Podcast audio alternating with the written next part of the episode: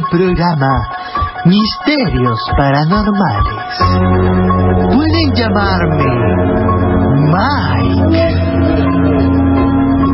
Y hoy día veremos de dónde vienen realmente los gatos.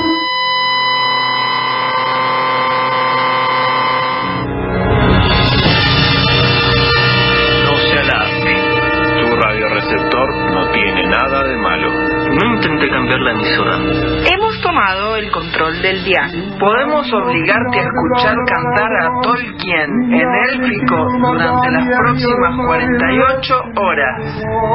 Sin parar. Pero como somos líderes benevolentes Solamente vamos a hablar Durante las siguientes dos horas. de cosas que no le importan a nadie, Porque a partir de ahora Los nerds heredarán la tierra.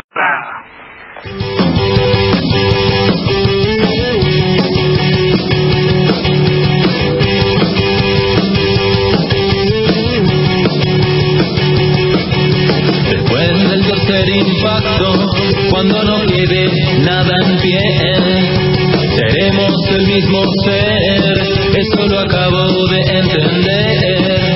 La ciencia será ficción y la ficción será la ciencia. Las leyes de la robótica gobernarán tu existencia. Inadaptados del mundo entero cantan su himno por primera vez. Verás ejércitos de inhaladores agitándose al amanecer. Porque la tierra.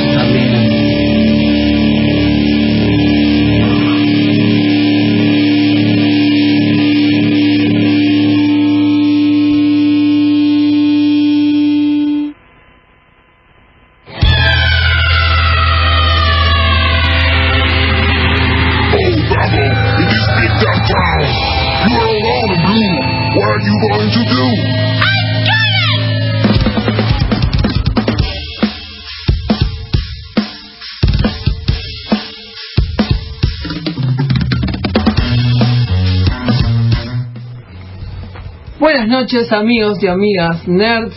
Estamos en otro programa de los nerds heredarán la tierra en la noche de la FM UTN. Mi nombre es Paul Noverola, arroba Mosca Covalente. Hoy vamos a tener un programa lleno de magia y fantasía, pero por supuesto que no estoy solo aquí, sino que estoy acompañado de la brigada de nerds que me acompaña cada lunes. Bien, como siempre, soy el segundo en presentarse, o casi siempre. Quien les habla es de Manuel Pupi Catania. No sabía que había una tradición. ¿eh? siempre soy el segundo en presentarme, no sé, a veces... Estás prestando mucha atención a eso, me doy cuenta. Hay que llevar los detalles al máximo. Quien les habla es de Manuel Pupi Catania, su viajero del tiempo favorito, aquella persona que siempre pueden mandarle un mensaje y no les va a contestar, pero siempre soy su amigo. Doy fe, doy fe siempre puede man- mandarle un mensaje y no lo va a contestar. ¿Y quién les Bueno, habla? Aquí quien les habla soy Angie, arroba Minerva Macangi.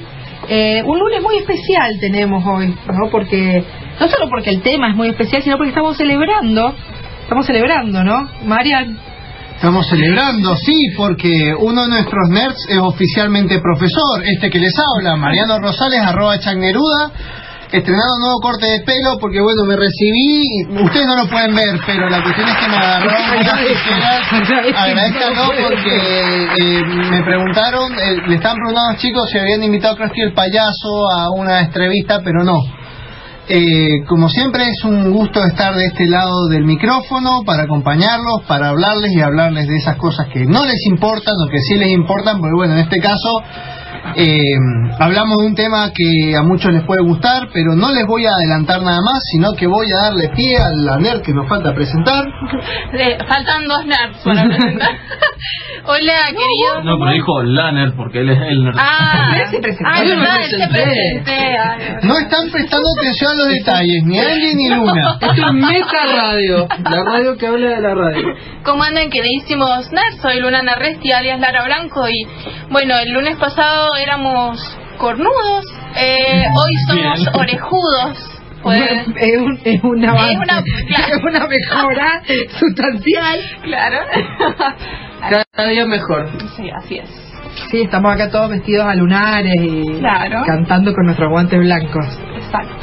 Sí, es, un bajón esto de, de tener que agarrar todo con guantes blancos, ¿viste? Porque ahí se te resbalan las cosas. Ya los ensuciaste todos vos, además. por- Y bueno, Marian, a- aparte de tu zarpado ahí recibimiento, recibida, porque recibimiento, han ocurrido otras cosas en el universo, no tan importantes, pero han ocurrido otras cosas, pero sabes que es algo interesante que los oyentes pueden participar y nos pueden contar también qué cosas interesantes le han, ocurri- han ocurrido en el mundo nerd.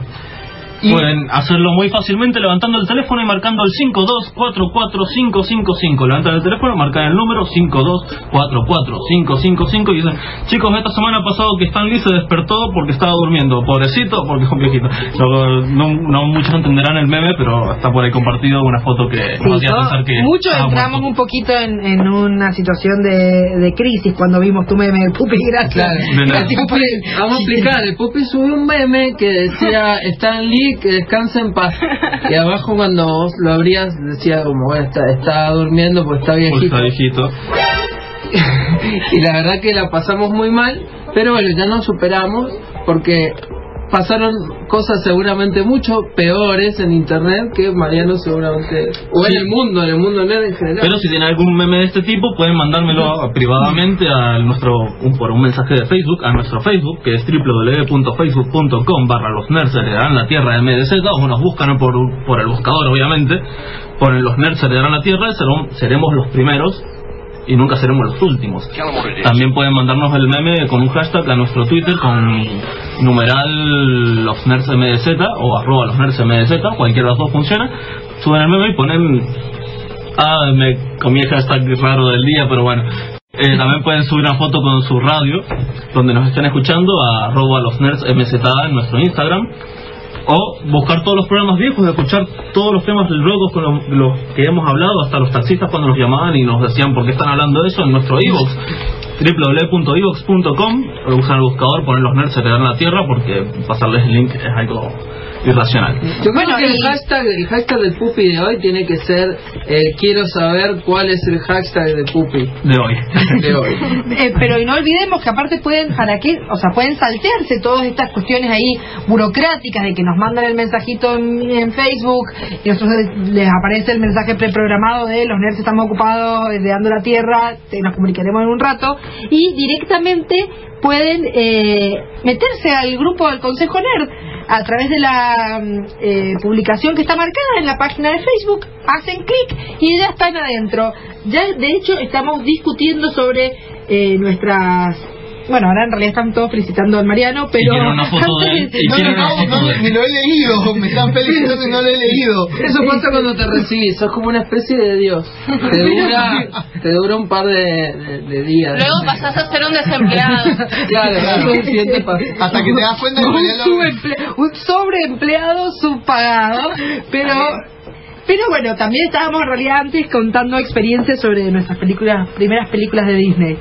Eh, así que bueno, Marian, finalmente, contanos qué, qué ha ocurrido. Hay algo de lo que están hablando justamente en el Consejo Nerd, que es que eh, salió el tráiler de Dark Phoenix, la última película de X-Men, eh, Antes de básicamente... que pase a manos de... Claro, antes que pase a manos de Disney, hay gente que incluso especula que a través de este esta trama, que bueno, los que no conozcan, básicamente están, está basado en una en la saga más famosa de los X-Men, que es cuando Jean Grey despierta su lado oscuro y hace desmadres por todos lados, se descubre que tiene una fuerza casi cósmica, o sea, posteriormente se va a decir que es una fuerza cósmica, pero en ese momento es como que se despierta su lado malvado, todo su potencial, y se vuelve como un villano superpoderoso. Algo de eso pudimos ver en X-Men 2, si no me la equivoco, 3, en la 3.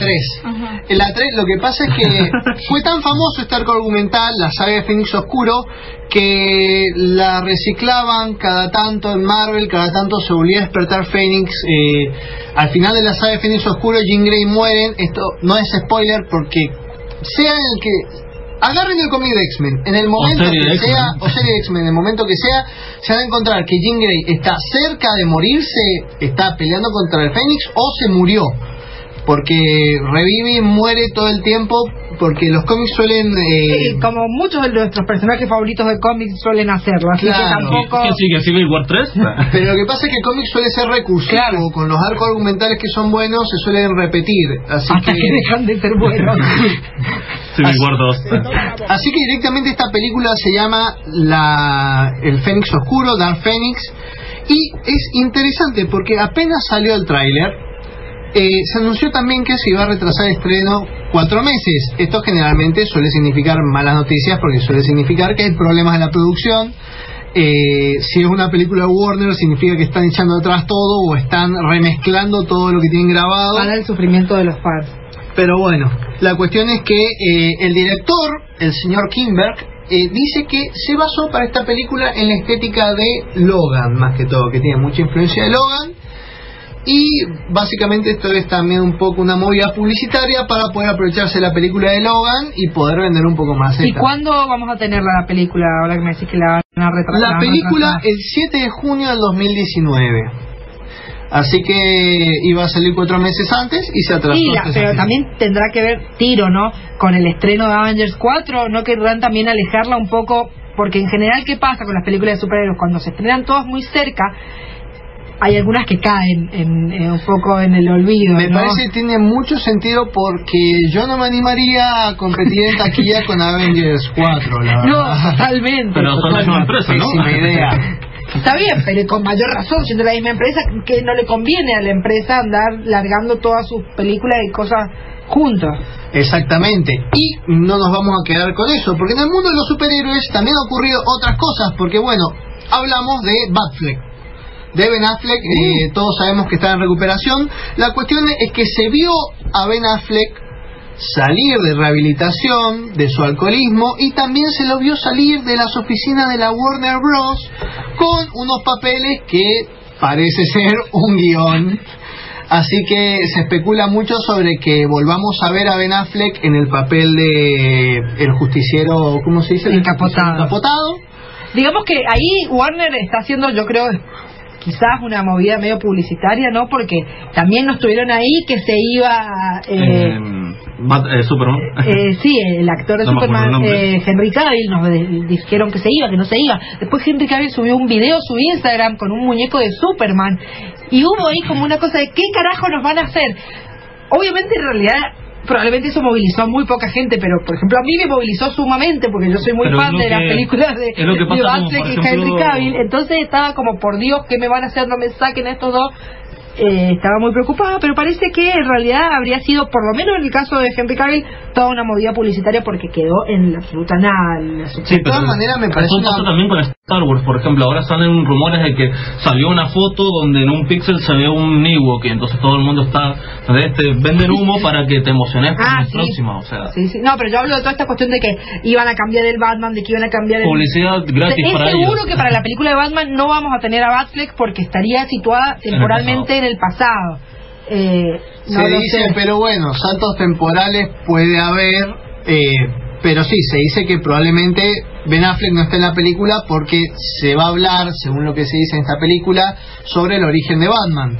Y la cuestión es que había mucha preocupación por el guion. Una vez más. Vamos a volver a ver morir a los padres de Batman, así que si les quedó alguna duda de cómo se inició Batman, van a poder verlos morir de nuevo.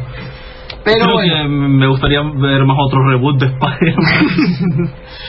pobre tío Ben y los padres de Batman siempre están muriendo Sí, en todas pero las películas. permanentemente. A mí me, me, me preocupa un poco qué va a pasar con todas las líneas argumentales que quedaron abiertas, más allá te guste o no, en Batman vs. Superman se abren dos o tres posibilidades que no sé qué va a pasar, porque en general cuando estas películas no les va bien, la gente que les gustaron se pega tremendo embole, que es lo que nos pasó a todos los que sí nos gustó, me dicen Spider-Man, que yo, bueno chicos, estoy del lado equivocado de la historia con las películas de superhéroes, evidentemente, porque a mí me gustaba eh, Amazing Spider-Man y quedó como ahí tirado, como que había algo que le había pasado al padre de Peter Parker, un plot ahí que no se cerró nunca. que en algún momento había trabajado con Osborn, no sé, No pasó. Eh, no pasó nada, también tiene que ver con, bueno, obviamente la compra, no, como el, el- no es la compra, sino el trato que hicieron con Disney para poder utilizar el papel de Spider-Man que los obligó a rebotearlo. Y hay muchas líneas en Batman vs. Superman, la más importante de ellas es la importancia de los actores que hacen de los padres de Batman, que bueno, nos lleva a pensar en la posibilidad. Claro, eran de- medio actorazos los que habían puesto para un papel totalmente secundario. Y tenemos Jeffrey Dean Morgan y Lauren. Cohan. Es que esa era, todo lo que todos estábamos pensando. Pusieron dos actores eh, con sus carreras, digamos, en crecimiento debido al, digamos, el empuje que tuvieron en la serie ambos eh, de Walking Dead, porque este- eran Jeffrey, Jeffrey De- Dean Morgan, eh, conocido por el personaje de Negan en Walking Dead, y Lauren Cohan, eh, conocida como eh, la novia de América de Walking Dead, eh, Maggie, digamos. Entonces, eso nos llevó a muchos a pensar la posibilidad de un Flashpoint. Más que en un momento Flash aparece medio viajando en el tiempo, en un- una especie de sueño de Superman, de Batman. Entonces realmente espero que eso no quede totalmente en la nada porque, bueno, no sé, si quieren háganlo mal, pero háganlo para cerrar. Igual en Spider-Man está todo perdido porque puede que este Venom continúe Sí, en el hay algo universo de que de todas maneras también se especula mucho con la película de Venom sobre el cruce con Spider-Man porque se decía que la única razón por la que no aparecía Spider-Man en la película de Porque Venom era más de 18 era años. porque más de 18 años y ahora bajaron, la A 13. recalificaron a 13 y hay mucha gente que especula que posiblemente podamos ver a Spider-Man eh, en algún momento de la película de Venom porque bueno, a todos nos parece raro armar un Spider-Verse sin Spider-Man Hay que ver, bueno, pero... Pero ¿quién quiere ver morir al tío Ben otra vez? Sí, toda la sí, boca. sí. Así que bueno, también buenas noticias para la película de Batman. Finalmente se aprobó el guion de Matt Reeves. Así que ya hay guion, eh, se empezó a hacer la película, así que, o sea, va marcha. que ver qué, qué pasa ahí. Habría que ver qué pasa. Y Paul dijo algo sobre Internet. No sé a qué se ha referido con Internet. No sé si ha salido otro personaje en versión femenina y la ha vuelto a romper. Bowser. Ah. Sí, pero Bowser ya hablaron la semana pasada. Pero bueno, algo, algo interesante, por ejemplo, es que se volvió a vulnerar la seguridad de Facebook. ¿Cómo? Me parece algo bastante curioso porque, bueno, es como eh, ya habían tenido problemas de seguridad, dijeron que no iba a volver a pasar, 50.000 cuentas quedaron vulneradas eh, no, perdón, me, me quedé con, chico con el número. 50 millones. Diferencia. ¿Estás queriendo decir que es posible que hayan visto mis Mis conversaciones? Es posible 50 millones de cuentas fueron vulneradas, o sea, se, se pudo espiar 50 millones de O sea cuentas. que Facebook todas las recetas de Tasty que le mando a mi hermana para que hagamos y nunca hacemos. Todas las veces que mandas un toque y te devuelven un toque y volvés a mandar un toque, van a estar todas registradas. Sí, diciendo el toque. Voy a Sí. fijarme ya mismo. Sí, la mayor cantidad de... A mí me llama la atención porque la mayor cantidad de la gente no tiene información demasiado relevante en Facebook. Qué sé yo, pero de todas maneras... yo que tengo mi tesis doctoral, no. Había subido la tesis doctoral a Facebook. Es como, a mí me hace acordar, ya que estábamos hablando de los X-Men, a la casa de Charles Xavier, al instituto Charles Xavier, que es como que todo el tiempo lo están dinamitando. Bueno, la cuestión es que se agregaron 10.000 personas más al plantel de Facebook para poder eh, su- subsanar este problema de seguridad. Y bueno, tienen que saber que no suban información relevante a Facebook porque probablemente puede ser vulnerada su cuenta. Oh, las fotos de mi perro. Ahora, otra cosa interesante que ocurrió en Internet es que finalmente se inició el crossplay entre consolas, algo que se venía pidiendo desde hace mucho tiempo. En algunos juegos. En algunos juegos, finalmente PlayStation dio el brazo a torcer y aceptó que se pudiese jugar con gente que tuviese otras consolas, puntualmente en Fortnite, Fortnite. que es un juego muy popular. Se estaba quejando mucho los jugadores de que no se pudiera jugar con los que tenían una Play.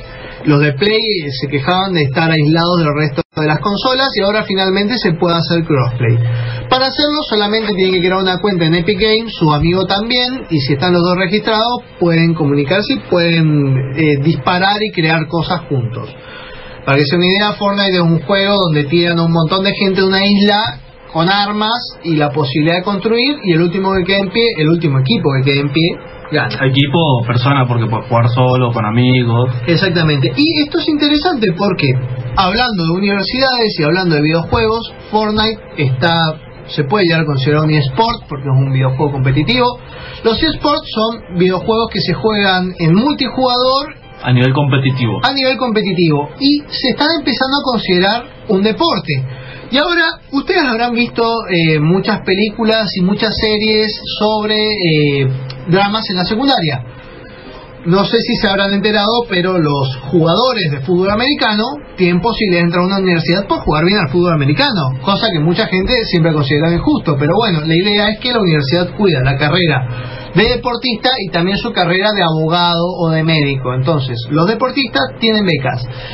Y eso tiene que ver, perdón, rápidamente, porque el fútbol americano, por ejemplo, universitario, se ve por ESPN en Estados Unidos. Entonces eso le reporta muchísimas eh, Ganancias. ganancias que permite becar a los estudiantes que juegan deporte. Bien, y ahora, ¿qué otra cosa se televisa y es muy vista y mueve mucha plata que yo acabo de nombrar? Fortnite. El Fortnite, no, puntualmente los eSports. Los eSports, Ahora, ah. si tu madre te estaba diciendo que hicieras algo bueno de tu vida y vos simplemente te dedicabas a subir rangos en el LOL, tengo una buena noticia, porque desde el 2016 se están ofreciendo becas en universidades de Estados Unidos a los jugadores de eSports. Y también hace poco traje la noticia que se abrió la primera academia de. No me acuerdo cuándo, qué programa lo traje. Que se abrió, ah, se abrió una universidad dedicada a los, a los eSports. O sea, hasta puedes contratar profesores privados para que te enseñen a jugar Fortnite y a League of Legends. Sí, eso Estamos a un paso a que me bequen por ver Netflix. Vamos nomás.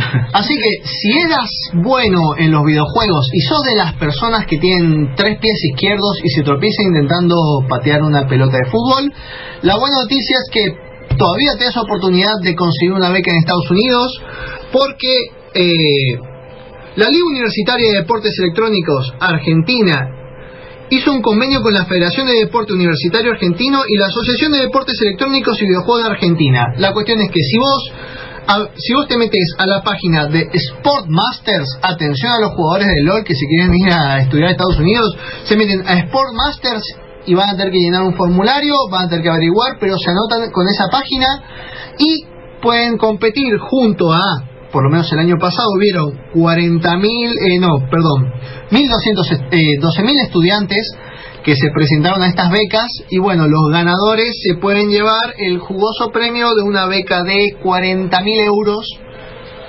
para cada uno de los que ganen. Debí haber jugado al LOL. Eh, lo No te lo recomiendo. Yo jugué LOL, no profesionalmente, pero bueno, llegué a buen punto, pero ahora encima agregaron la categoría de hierro, así que ahora no soy ni oro. Así que bueno, si querías hacer algo bueno de tu vida, también te puedes poner a jugar al LOL.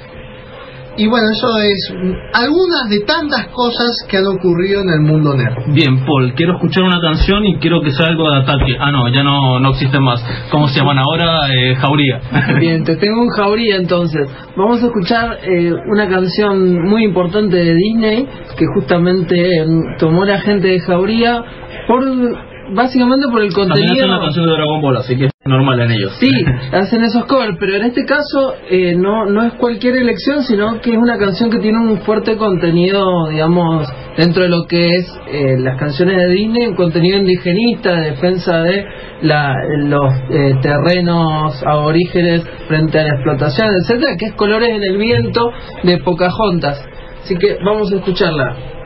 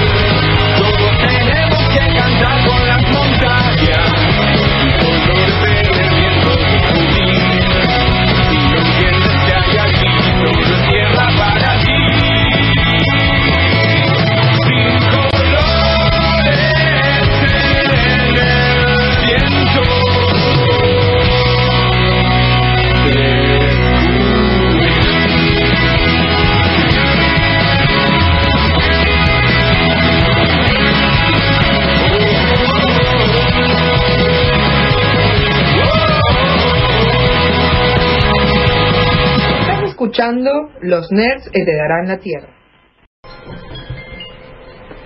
Hola, bienvenidos al Rincón del Pupi. En esta sección les presentaré los universos paralelos de los nerds que nadie conoce o han tenido poco rating. Hoy veremos el universo paralelo en lo que los nerds son un programa de Disney. Tranquilo, Chucky, no seas ansioso. Vamos a empezar.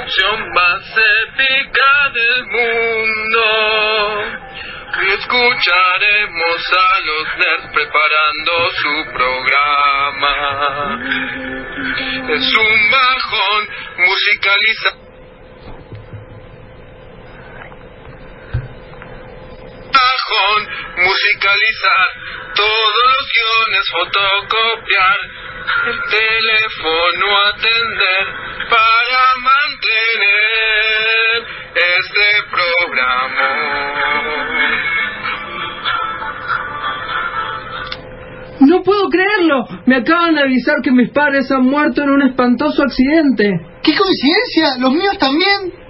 Qué raro, los míos no. Es más, mi papá me dijo que no viniera al estudio de la FMUTN, porque hace muchos años vino para acá y sucedió algo terrible. Pero he deci- decidido desafiar la autoridad paterna y partir a terrenos inexplorados. Porque, bueno, siempre hay que ir en contra de lo que por ahí te dice tu papá, ¿no? Hola. Ajá. ¿Sí? Era para vos. Tus padres acaban de morir. Eh, ¿Cómo están, amigues? Eh, ¿Por qué esa expresión de angustia? Miren lo que me pasó. He entablado amistad con este simpático animalejo terrestre. Me han dicho que aquí este tipo de animales reciben el nombre de michis. Miren qué lindo michi. ¡No! ¡Mariano! ¡Cuidado con el Michi!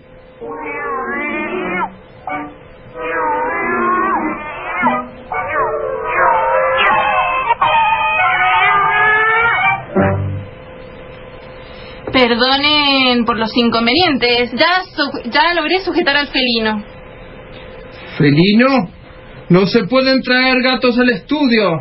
Ni siquiera si son gatos jazz. Yo sé que no tienen cerebro. Tiene más un infame animal. Más tienen que hacer un esfuerzo. Se escucha el programa muy mal.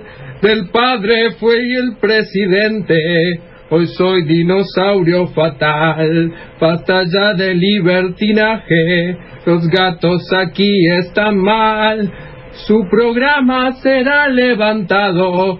Nunca podrán hacerlo mejor. Una nueva era se encuentra muy cerca. El programa está cancelado. Cancelaron el programa. ¿Y ahora qué hacemos? Espero que esto no se vea a mis guantes y a mis pantalones cortos. Eh, disculpen, amigues. Siento que mi amiguito animal haya causado este inconveniente. Pero no se preocupen. Los astros traen buenos augurios. Creo que correspondería cantar una, con- una canción que hable de la importancia de vivir sin preocupaciones. Una canción sobre despreocuparse. Ah, ya sé, tengo una. Búscalo más vital, lo más, lo más esencial, no más. Y olvídate de la... No, esa no. Tiene que haber otra mejor. Ah, La gente trabaja sin parar, bajo el sol para variar. No, tampoco. Ay, entonces... Sin preocuparse. Hakuna Matata. Es como hay que vivir. A vivir así. Yo ya aprendí. Hakuna Matata. Hoy presentamos el día que los nerds heredaron Disneylandia. Hakuna Matata. Una forma... Yeah. Escucha. Mira, esto diría algo así como... Oye Pinocho, volví a ser Cinderela Que pa' mentirme un poco hay que tener madera. Si querías jugar conmigo y pintar tu nombre en mi suela Habrás de tener cuidado, los juguetes también vuelan. Que no soy brave, es que incendio el aparato.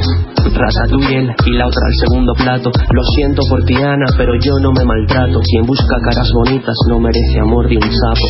Bella durmiente, tus sueños se desmontan. Buscar un cuento Disney te va a salir en contra. Yo no voy a ser el necio que inicie una guerra tonta Sabiendo que John Smith no se va con Pocahontas No le quiero incomodar, señor Tritón.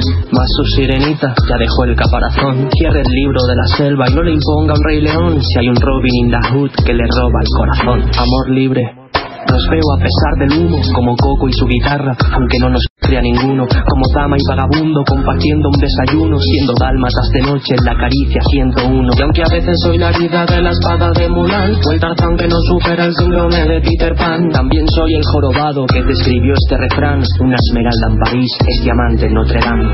Oye, Solo digo que si de verdad me quieres, déjate de cuentos Disney. Demasiada agua salada ya tragado para aparentar ser Disney. Cuando Sirenita quiera izar la vela, nos vemos en tierra firme.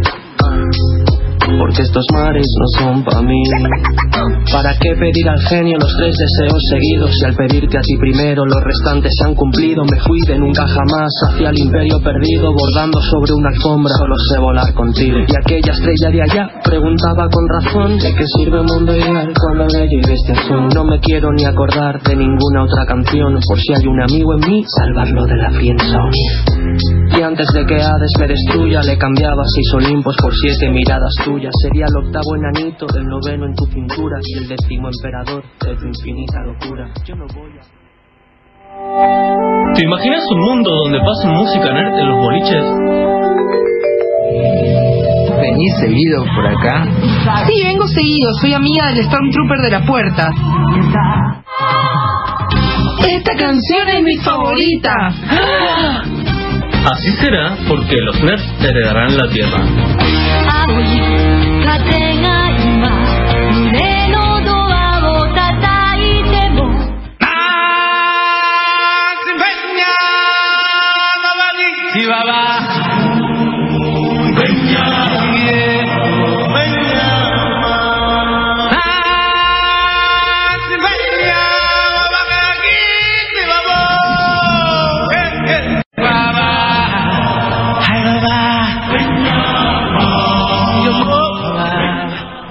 Y estamos en el segundo bloque de los nerds heredarán la tierra. Bueno, hoy vamos a hablar de Disney, como se habrán dado cuenta. eh, ¿O no? O no, después de esa intro que, bueno, uno hace lo que puede a veces. Donde na- nada podía malir sal, pero bueno. Pero bueno, pasa lo que pasa. Eh, bueno, a ver, eh, nos hemos dado el gusto de hacer un programa sobre Disney. Eh, creo que le voy a dar la voz a la persona que, que más sabe de Disney y por la cual eh, este programa se ha llevado a cabo, digamos, es una de las razones, una de las principales, Una de las principales impulsoras. impulsoras. No, de hecho no, de hecho eh, fue un gusto sorpresivo el que me dieron. Pero está bueno, por ejemplo, tomar en cuenta algo que me pareció...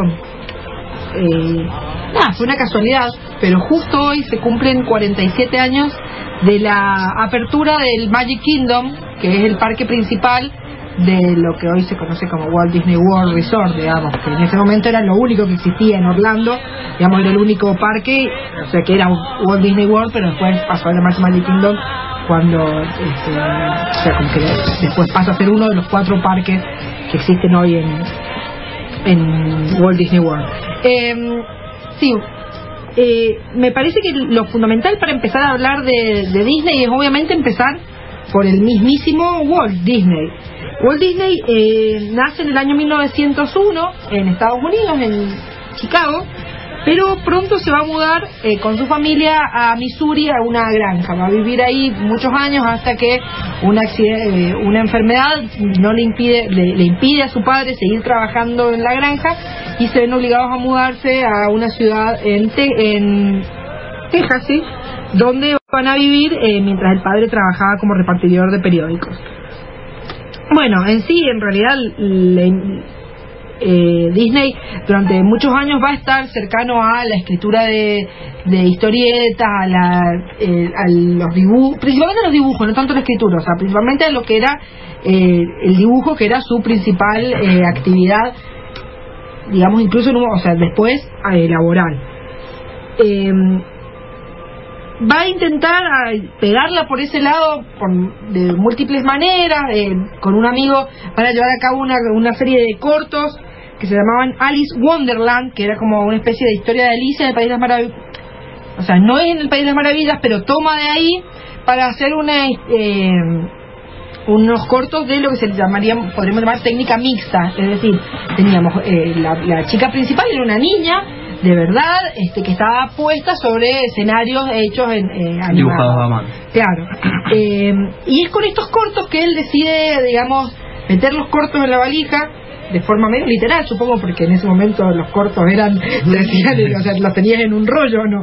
Hoy en día nos los mandaríamos por, por mail, pero no. eh, e irse a probar suerte a Burbank, en California. Eh, ahí va a empezar a, a tener un poco bastante más éxito con este Alice Wonderland, va a crear varios cortos más basados en eso y va a fundar su compañía, la Walt Disney, como digamos, por su nombre, con su hermano Roy Disney. En el año 1927, eh, la compañía Universal le pide que cree un personaje y él va a crear el conejo Oswald. Eh, no sé si conocen a No, eso fue un giro, eso fue un giro inesperado. Cuando me dijiste, va a quedar un personaje, era como, ah, claro, y ahí nació el conejo Oswald. Bueno, eh, para algunos que hayan jugado el, el último... El Epic No, el Epic Mickey uno, Mickey el 2. uno. Ah, En el 1 también sale porque ahí feste- estaban festejando que volvió los derechos a, a Disney. Claro, recuperaron los derechos recién en el siglo XXI. Claro, pero en el 2 puedes jugar con los dos. Sí, eh, Al pero mismo no aparece, tiempo- pero Sí, al el mismo tiempo jugar. porque a mí me lo regalaron básicamente y no lo he jugado. ¿Está bueno? Eh, sí, sí. un- Ya voy a hablar de eso. Pero el, Ah, el Pupi va, va- Pupi va a hablar de eso. Eh, bueno, Oswald, digamos, era un conejo que eh, estaba en blanco y negro, vivía aventuras, eh, pegó bastante. De hecho, el problema que eh, Disney empieza a tener un conflicto con la Universal porque Universal le dice, bueno, pero vos dibujás para nosotros y este, el conejo es nuestro.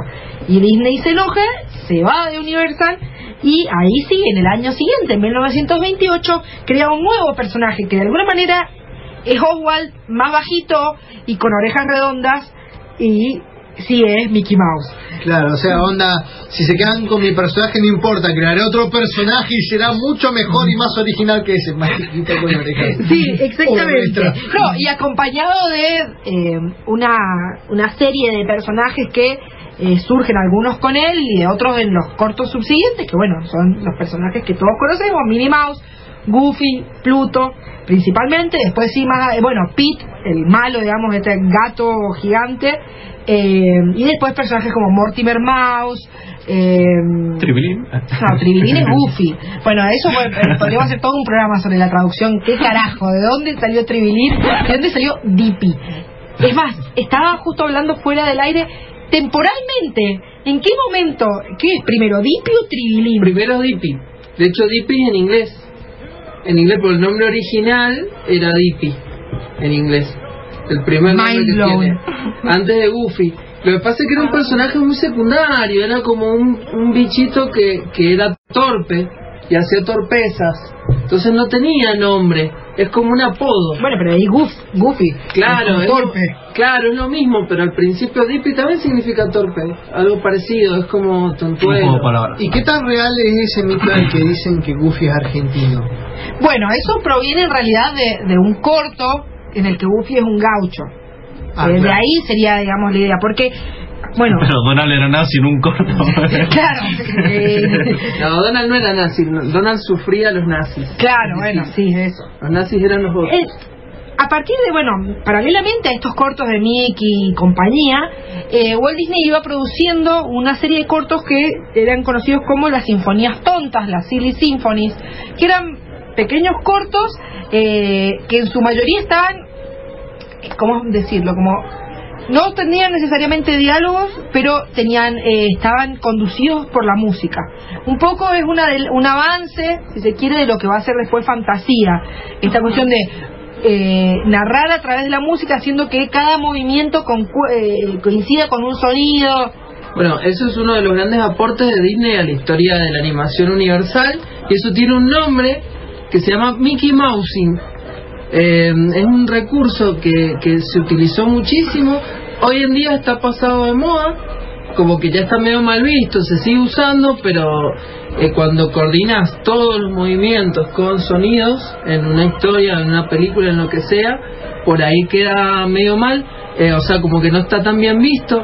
Hay directores que lo usan, por ejemplo, eh, Simon Pegg y Nick Frost en la trilogía conocen, por ejemplo, eh, eh, Hot Fuzz, eh, ¿qué Shaun otra? Dead Dead. Usa mucho esto de eh, el, hacer coincidir la música y, y el ritmo de la canción con lo que está pasando en escena.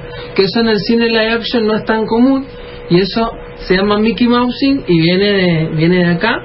Eh, y se, se utiliza muchísimo el, el, el manga utilizó y el, el anime digamos utilizó mucho esto. Si uno ve la película El Castillo de Cagliostro de Miyazaki eh, con Lupin eh, combinan todos los movimientos con el sonido el Mickey Mouse en a full. Y se usó hasta hasta hace no tan tanto tiempo. Bueno, eh, una, una, para mí uno, un, gran exponente de esto es de hecho la primer peli- el primer largometraje que va a sacar Disney.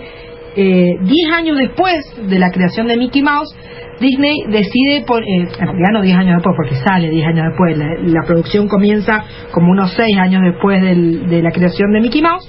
Eh, Disney dice, bueno, es momento de pasar al siguiente paso y voy a hacer un largometraje. Todos le dijeron, no, por favor no, porque te, el, eh, el presupuesto inicial del largometraje eran como 250 mil dólares De y, la él época.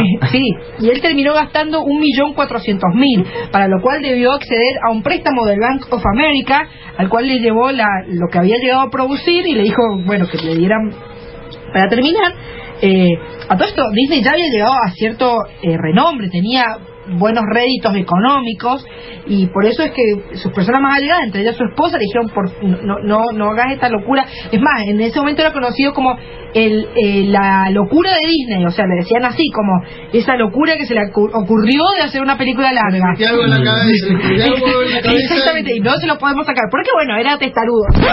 Igual en la época era normal porque todas las todas las animaciones eran para antes de que empezara la película eran cortitas de tres minutos nadie se esperaba que llegara a esto y Bueno, y en 1938 se estrena finalmente esta primera producción, Blancanieves y los siete enanos. Claro, la pegó, tiene un idea horrible, ¿no? O sea, el tipo verdaderamente se entiende cómo los que le dieron el préstamo se los dieron, o sea, le mostró al principio Blancanieves. Claro, fue la película con mayor éxito en taquilla en todo ese año.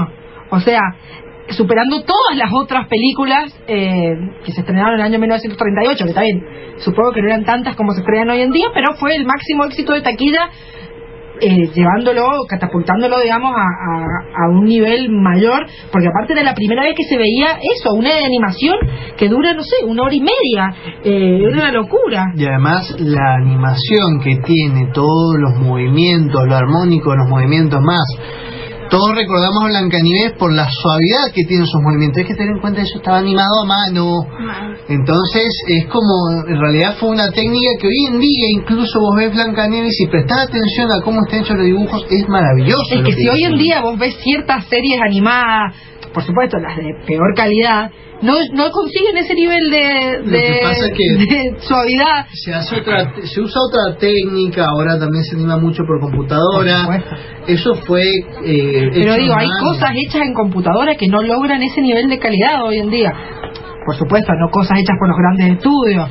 Y hay que tener en cuenta también el presupuesto porque no solamente eh, era un millón de dólares de esa época exactamente es- es un millón de dólares de la época en la que se estrenó Blancanieves que me dijiste que era el año 1938. 1938 Un año antes de la, antes de la eh, no, 10 años después de la de la Gran Depresión, o sea, estábamos Claro, ahí. pero muchas veces hemos visto en películas que están ambientadas en el Estados Unidos de esa época que van a comprar, no sé, 10 centavos, un centavo y compran, van al almacén con un centavo y se llevan, bueno, dame dos litros de leche, dame una bolsa de harina y ay, también compro a tu perro. Un centavo, o sea. Sí, sí, sí, totalmente. Hay que tomar en cuenta la diferencia hoy en día. O sea, una película, no sé cuántos millones, una película promedio. Claro, no te pero- digo un Avengers, pero una promedio tiene sus buenos 20 millones de dólares asegurados. Sí, pero también era, debe haber salido mucho más cara la animación. Sí, bueno, entonces, eh, ¿qué pasa? Esto lo lleva ahí a, a la cumbre de, de la industria y empieza a producir nuevas películas. Las siguientes dos pre- películas que produce no tienen tanta repercusión o no son tan consideradas tan buenas, que van a ser Pinocho y eh, Fantasía.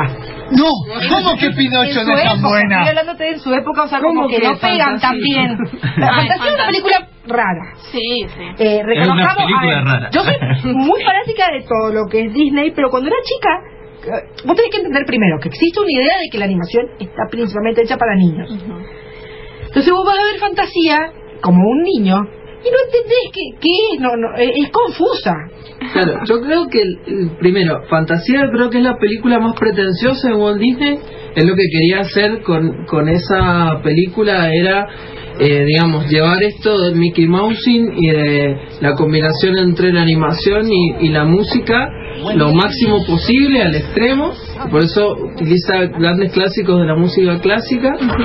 Y, mm, y yo creo que, que, que eso es como ahí está una de las principales obsesiones de Walt Disney que es esto entre el límite entre hacer algo popular para todo el mundo un arte masivo y al mismo tiempo un arte muy elaborado y trabajado eh, que era como como el gran- la gran cosa que atormentaba a Walt que incluso llegó a, la- lo, pasaba muy mal porque por ahí no eran reconocidas obras como esta que era como el sueño de su vida porque es masivo y al mismo tiempo totalmente pretencioso la majestuosidad de, de la música clásica en animación Claro, nada bueno, más y nada Disney menos se va a ir acercando, o sea, va a ir haciendo estos experimentos entre lo popular y lo masivo, más adel- eh, lo popular y, digamos, lo culto, si se quiere, más adelante. Pero eso es algo que vamos a charlar después de escuchar un tema. Sí, porque Paul, yo quiero ser un gato jazz. ¿Y vos qué querés ser?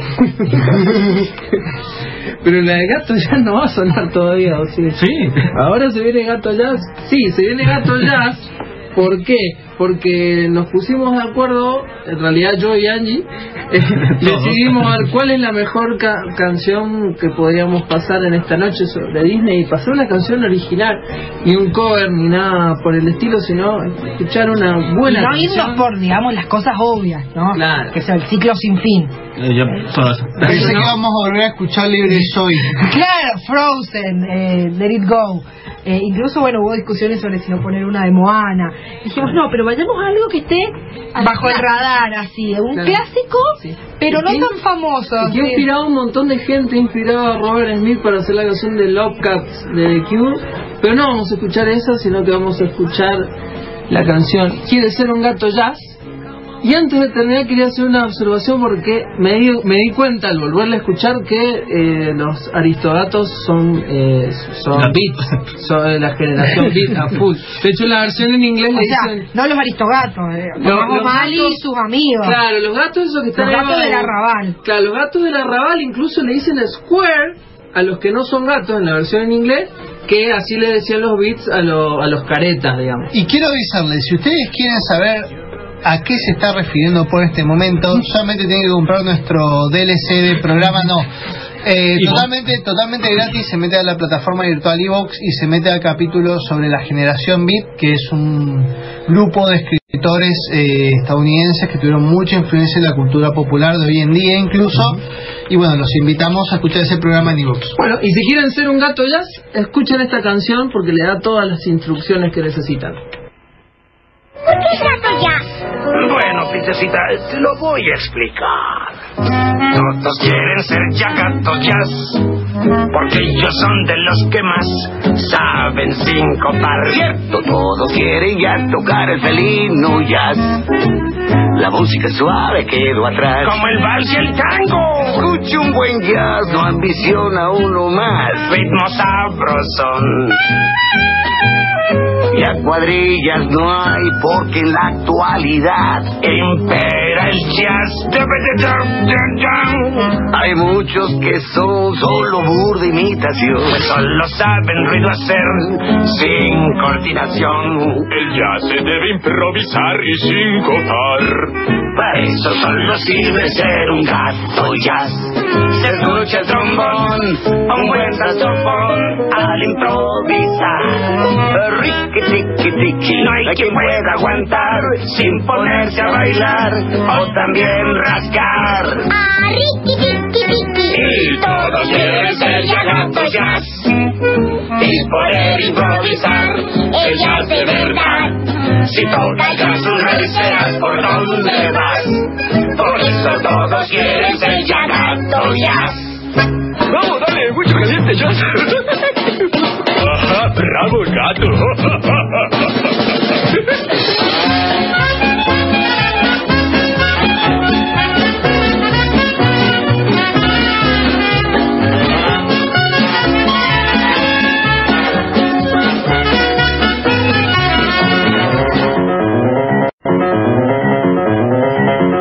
Shanghai, Hong Kong y Puyo. Con platillo chino.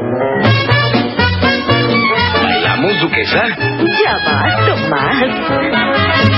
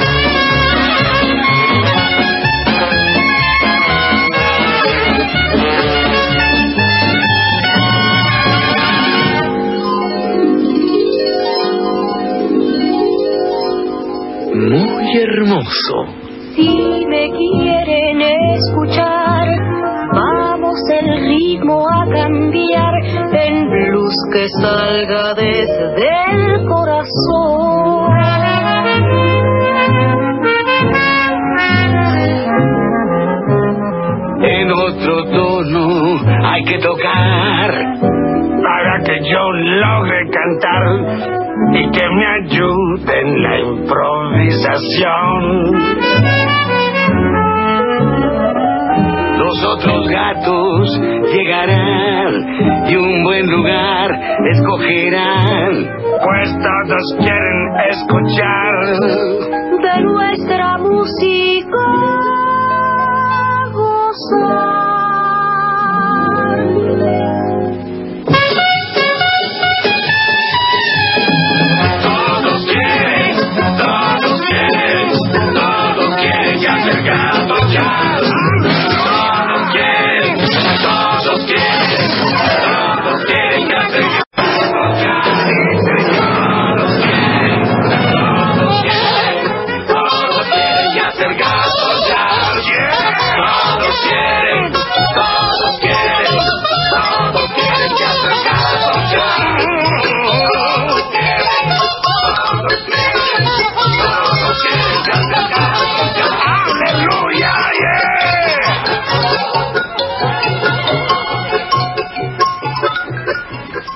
escuchando Los Nerds heredarán la Tierra. Lilo, ¿por qué estás tan mojada?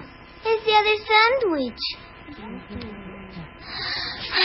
Cada jueves le doy a Pato el pez un sándwich de mermelada. ¿Pato es un pez? Y hoy no hay mermelada. Y entonces mi hermana me dijo que le diera un sándwich de atún. No le puedo dar a Pato atún. ¿Tú sabes lo que es atún? ¿Pez? ¡Es pez! Si Pato come pez sería una abominación. Llegué tarde por ir a la tienda por mermelada porque solo había ese, ese tonto atún. Lilo, Lilo, ¿por qué es tan importante? Pato controla el clima. Estás loca. ¿Te imaginas un mundo donde los videojuegos son materias de la escuela? ¿Cómo puede ser que te saques un 8 en Minecraft? Pero tengo el mejor promedio en dinosaurio de Google Chrome. Y así será, porque los nerds heredarán la Tierra.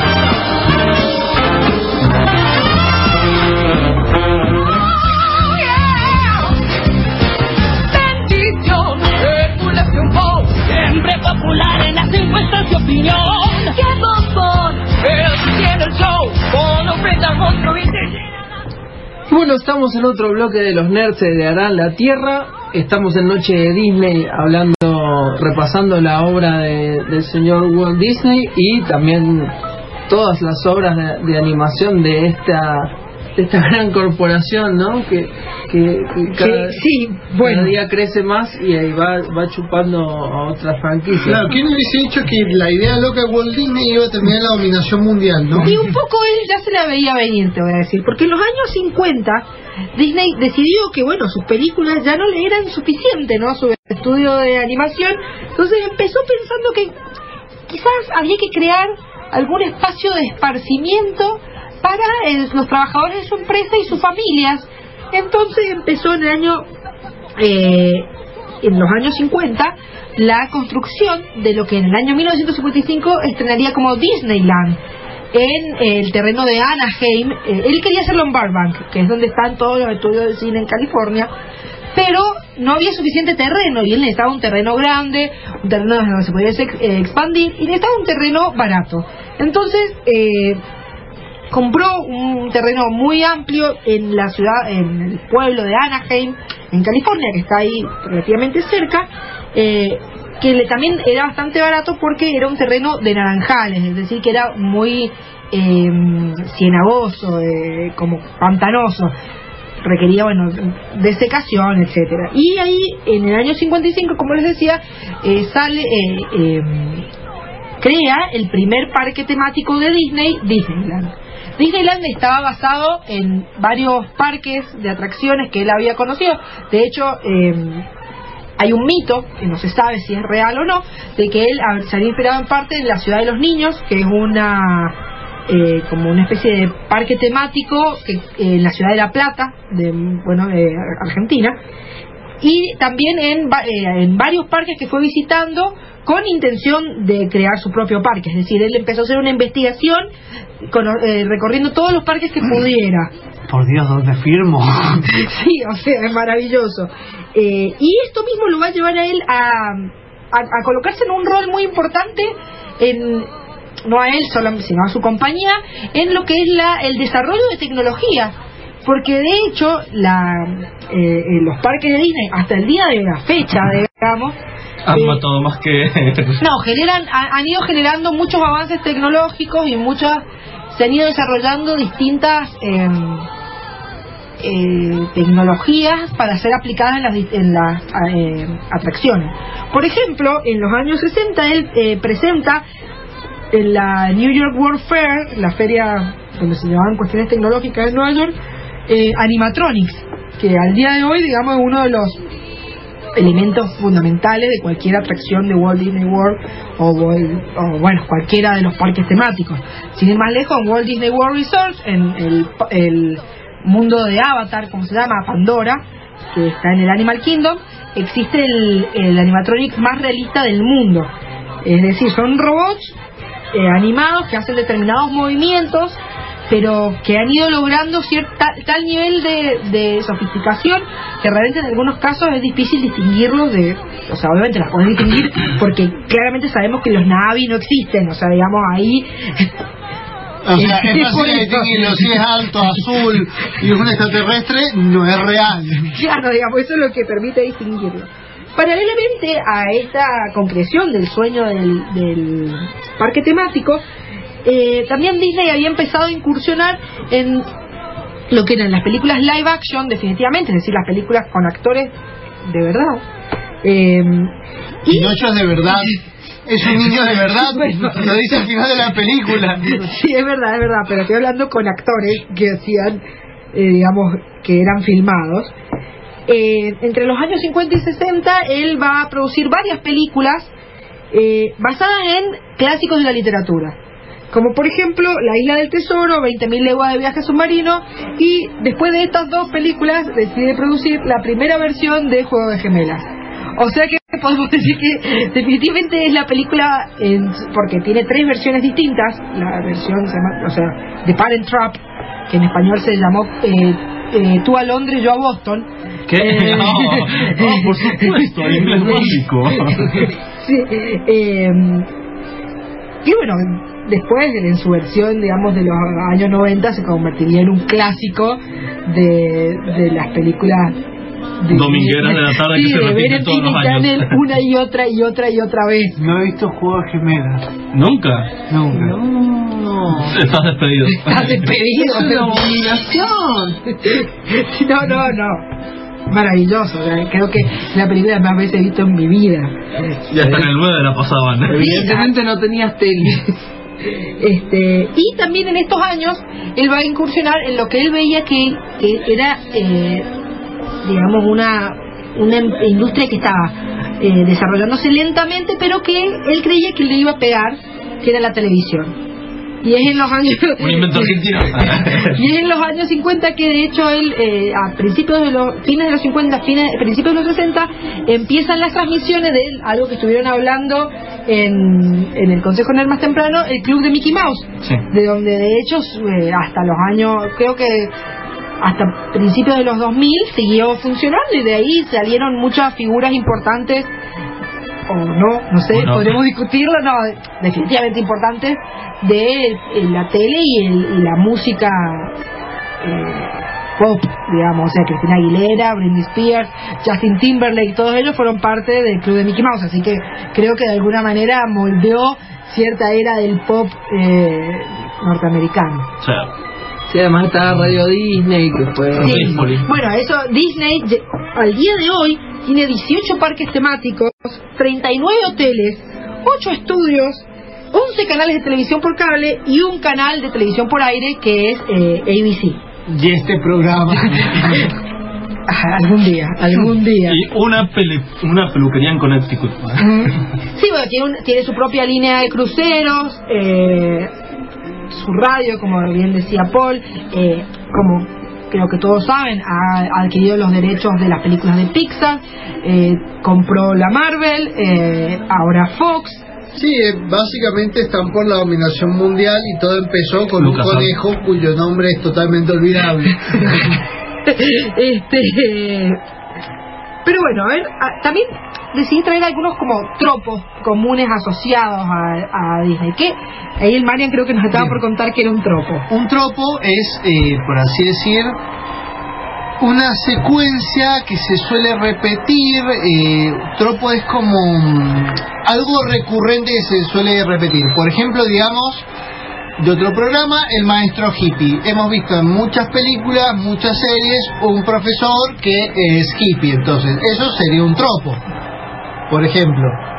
Claro, también se le puede decir así a recursos que se repiten, que se utilizan en un montón de historias eh, una y otra vez y que siempre vemos, o sea, cualquier obra de lo que sea, de, cual- de cualquier película, de cine arte o lo que se nos ocurra, tiene un montón de tropos.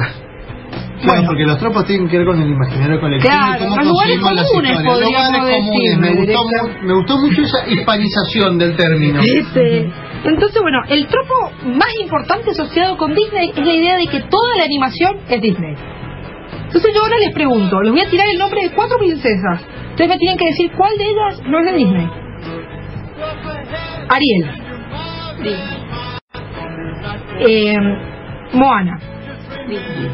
Pixar en realidad, pero sí, vamos a decir. No, no, pero es Disney, ya me Digamos que- de Disney. Digamos que Disney, Pixar. Disney. Ah, Moana de Disney. Pero digamos que Pixar vale. Jazmín. Disney. Anastasia. Bien, Ahora sí, porque para el no lleva la Nancy, dejate para el final. Es que me fueron contestando.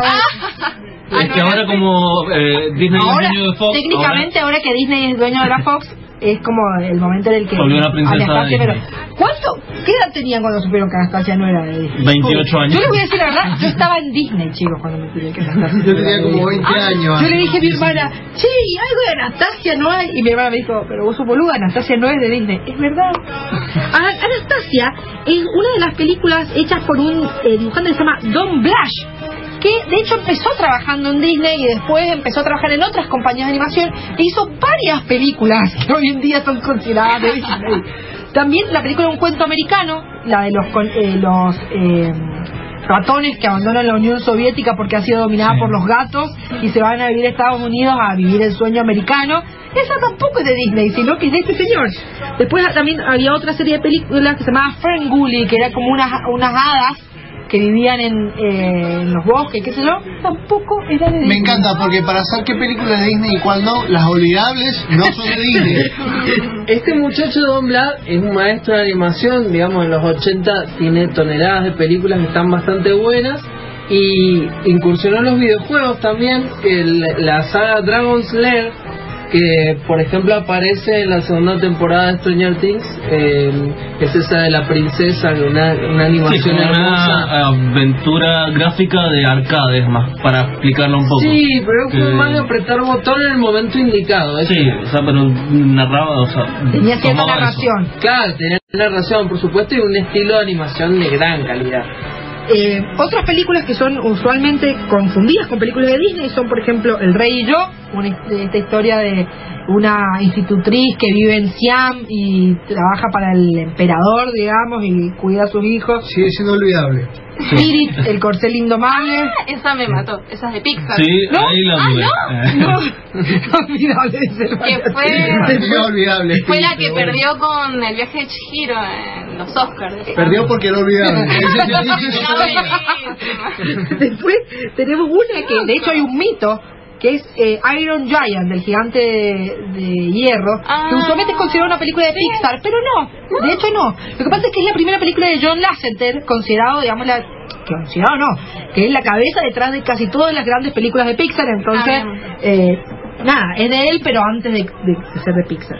Son medio expresivas de todas maneras esas películas que son consideradas. Tienen un tono- Pero después tenemos, por ejemplo, La Espada Mágica, que también era una especie de reimaginación. Esa no es de Disney tampoco. Reimaginación de la leyenda de Camelot, pero desde la- el, eh, el relato de la hija de, de uno de los caballeros. Ah, no es la del rey Arturo. No, no, esa es La Espada de la Piedra y esa sí es de Disney. Bien, Ah, bien. me estaba Ah, confundiendo. estaba por La- la- asustar. era no, no, la espada mágica es una donde una muchacha eh, que se llama Kaylee eh, tiene que ir a encontrar eh, Excalibur porque su padre era un caballero de la, tie- de la mesa redonda eh, y se encuentra con un muchacho ciego, o sea, todos lo han olvidado, evidentemente. Eh, bueno, acá nos están diciendo la saga de Shrek es una gran sátira y parodia a la vez de todo el universo Disney. Bueno, Shrek también es una película que usualmente la gente considera que es de Disney.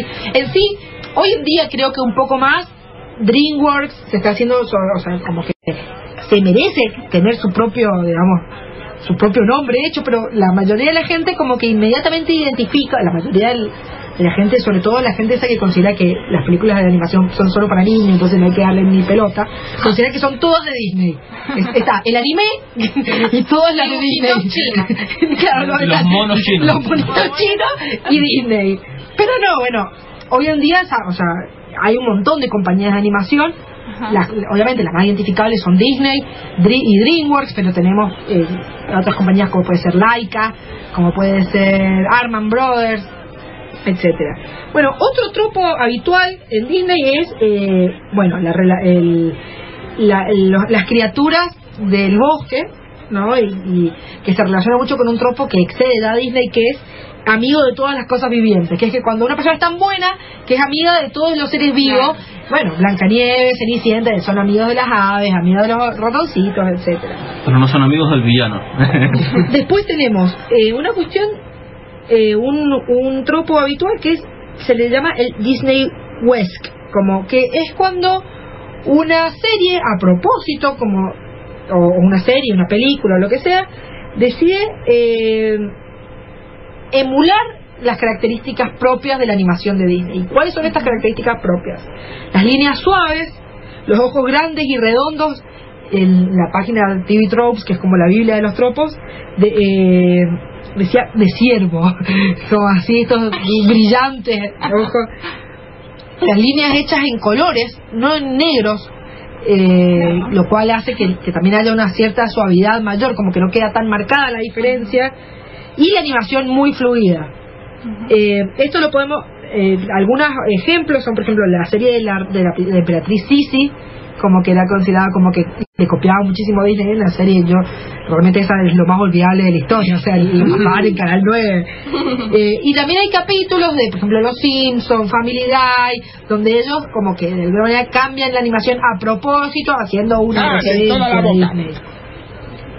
Este, después tenemos la Disneyfication, que es cuando un poco la- el- como que se aprovechan de alguna manera, o sea, toman características de Disney ya como una copia, digamos, que es lo que hace que muchas veces uno confunda cuestiones, o por ejemplo, a partir de la aparición de Blancanieves, de repente cualquier cuento que vos compres de Blancanieves tiene una ropa que tiene reminiscencias a la ropa de Blancanieves. O sea, muy difícilmente vos abras o, o compres un cuento de la sirenita donde la sirenita no está pelirroja, que es algo que no existe en la historia original, pero es, eh, es una especie de canon otorgado por Disney. la Si es sirenita sí. original. ah. Y si el pelo le cambia, probablemente la ropa sea la misma. Totalmente, sí, sí. Lo- eh, se mantienen los, digamos, no, obviamente no pueden copiar exactamente la ropa porque hay una cuestión de derechos, pero sí se mantienen la gama de colores. Entonces, muy probablemente tenga, el Blancanieves tenga ropa en colores eh, primarios, rojo, amarillo y azul, el eh, Blanca- eh, Ariel, el, el morado y el verde, y así.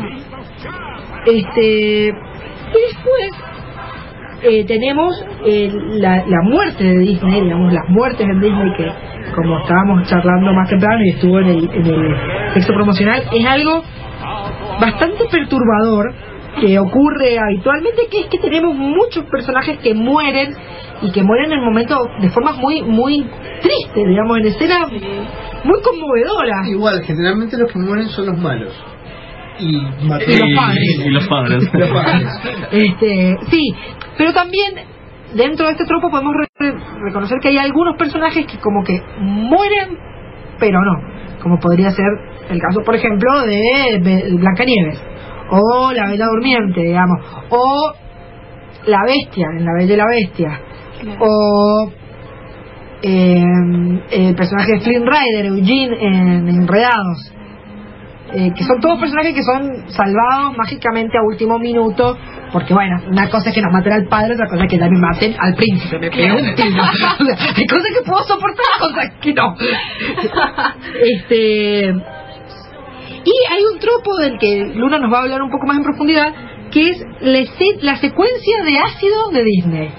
Que es esta idea de que un montón de películas de Disney tienen escenas que son absolutamente psicodélicas y absolutamente eh, eso como trippy digamos eh, Surrealistas. sur- eh, sí surrealista es la palabra y sobre todo esas escenas eh, musicales que, que usan en general el recurso de la escena musical para como de alguna manera abstraerse de la realidad de la película y así ingresar en un en un, en un espacio Estado de sopor. claro, en un estado de, de, de, de- de alucinaciones digamos Eh, el caso más particular es que vamos a hablar enseguida de, de Dumbo y la escena del que pero él, ahí por lo menos él está de hecho borracho o sea está Claro. está inducido Sí, por sí, sí, sí. pero por ejemplo en muchas escenas musicales por ejemplo eh, quisiera ser el rey Del del Rey León. León eh, la escena de, Ma- eh, de varias de las canciones de Maui en Moana de repente vemos aparecer un montón de cosas que después no, no, no pasan en la realidad digamos sino que como que hay una eso una cierta abstracción del- de, lo que está ocurriendo en la historia y bueno un poco nos ibas a hablar de eso de la Claro, bueno, eh, eh, podemos empezar hablando de Dumbo, que es, digamos, una de las películas que a muchos ha traumado, digamos, en su infancia, porque, Mm. digamos, era... Sí, bueno, vos porque eras un raro de chiquito, seguramente, Pupi. Yo aguante el Rey León. Eh. no, no, Dumbo me parece más triste que Bambi. De Dumbo se puede hacer de todo un análisis, no resiste ningún análisis No, porque no, no, no. eh, no solo era lisérgico, sino que era bastante racista en algunas cosas. Tiene una canción, la canción de, lo- de los obreros, que dice que no trabajan, que dice que trabajan todo el día y cuando consiguen la plata se la gastan. Se los hace quedar bastante mal, es bastante jodida, pero bueno, es muy interesante. Bueno, pero también va a esa idea del trabajador del circo que vive el día a día porque están en el eh, on the road, digamos. No, no, no Pero son una todos inmigrantes, ese es el problema. Ahí reside el problema. Ay, Dumbo tiene aparte de la canción esa Baby Mine que le canta la madre de Dumbo a Dumbo cuando Claro. cuando ella estaba encarcelada. Chicos, por Dios, es más triste que Claro, todo va de juntos. Sigo de hecho, Dumbo... Velo, sí, sí. Bueno, no pero escuchá esto. Mariano, ahora y vamos a ver si seguís pensando lo mismo. Porque digamos que Dumbo es también como una especie de oda a la maternidad, ¿verdad? Eh, y bueno, como sabemos, ya no es spoiler, digamos que la madre de Dumbo... No, la madre de Dumbo. Ah, no, no muere. Ah, bueno. Esa, esa justamente no. justo no. Bueno, eh, no, que es una oda a la maternidad, pero que, digamos, en much- se va a repetir, sí, en muchas otras películas, que es la muerte de la madre. Sí, Sí, Bambi. Bambi, la, claro. La, la más característica de... Y digamos que esto por qué ocurre, y es porque la madre, o sea, Dumbo en realidad es está, digamos, dedicada, sí, a la madre de Disney. ¿Por qué? Y por eso no muere. Claro, no, es como una... eh, sí, pero hay como mucha tristeza, ¿viste? No, Como- eh, sí, pero claro. Claro, a eso me porque me parece a que vas. Claro, y- bueno, eh, cuando después del éxito de Blancanieves, Walt Disney le va a comprar una casa a la madre y al padre. De, digamos, a su, a su- a su madre y a su padre.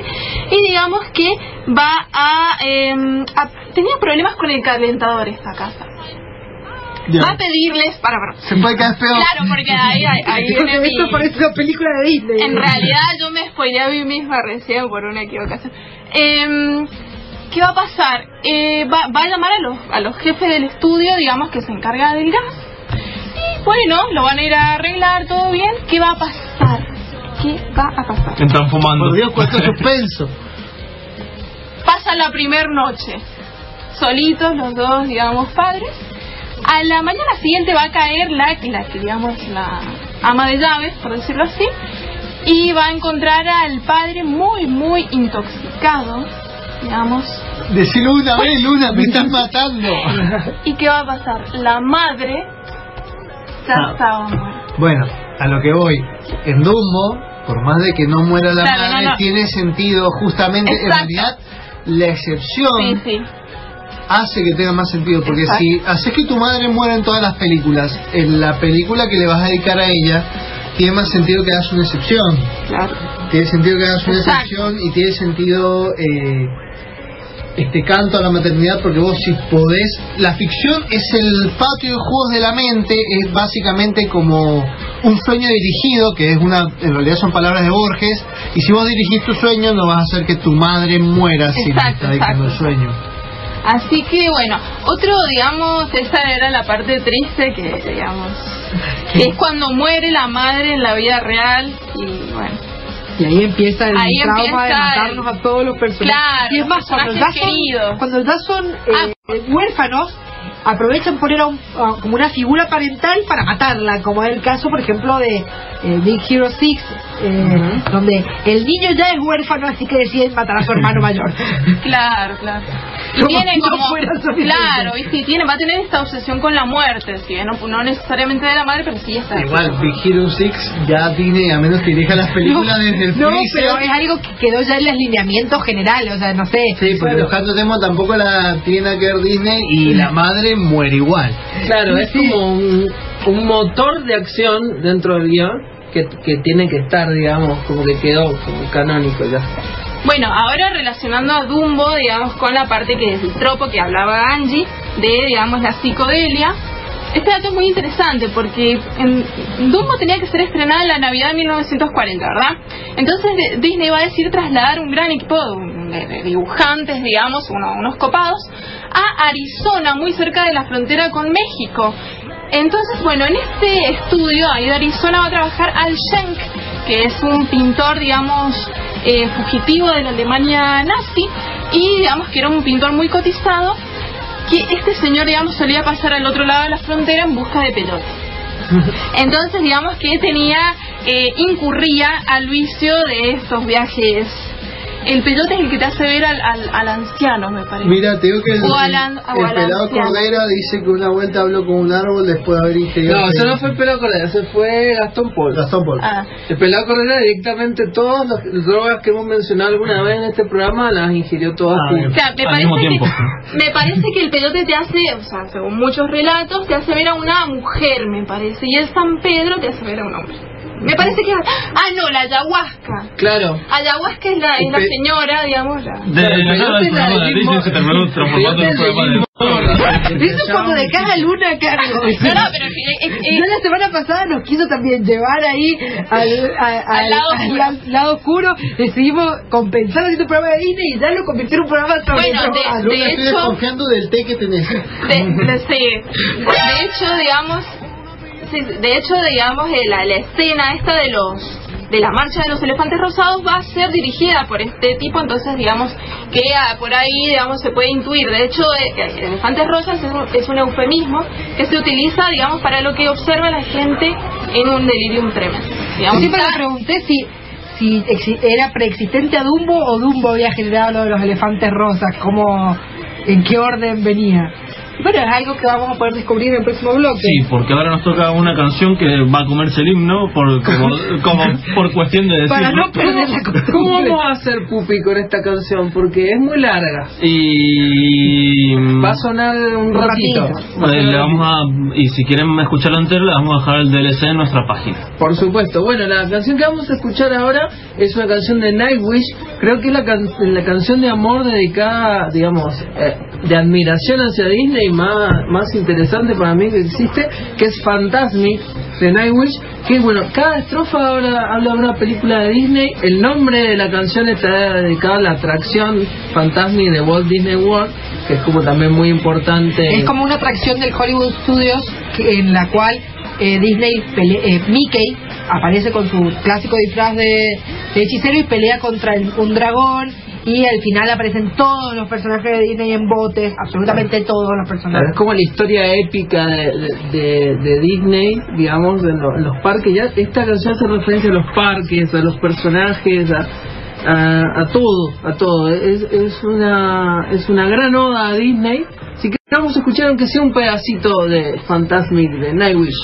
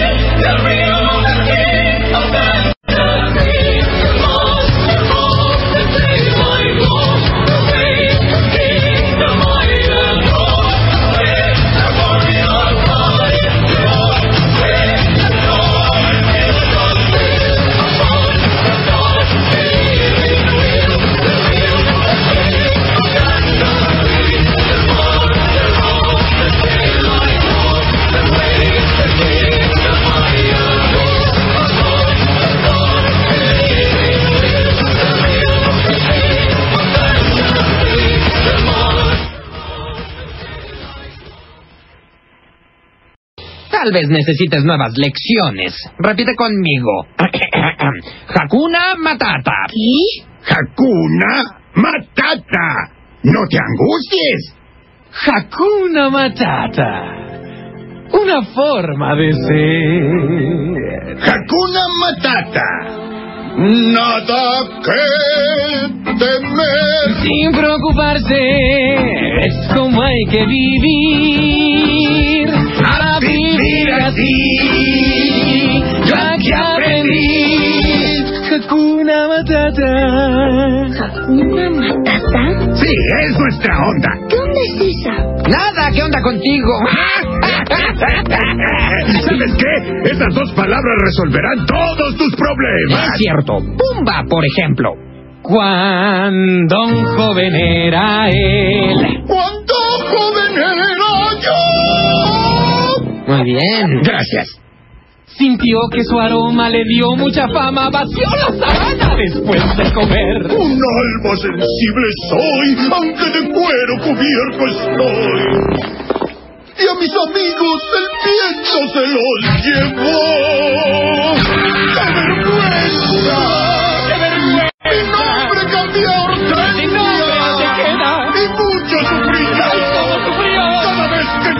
No enfrente de los niños.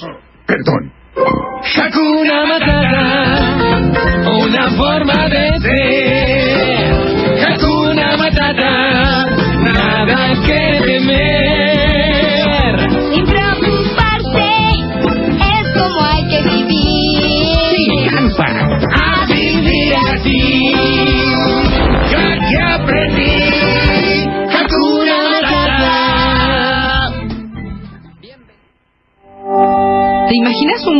En el que los nerds tienen superpoderes?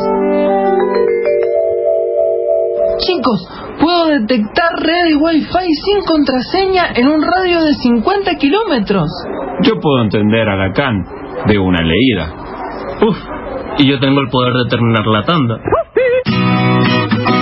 Así será porque los nerds heredarán la... Hi, we're los lobos at Walt Disney World. Let's celebrate. Uno, dos, one, two, three, seven.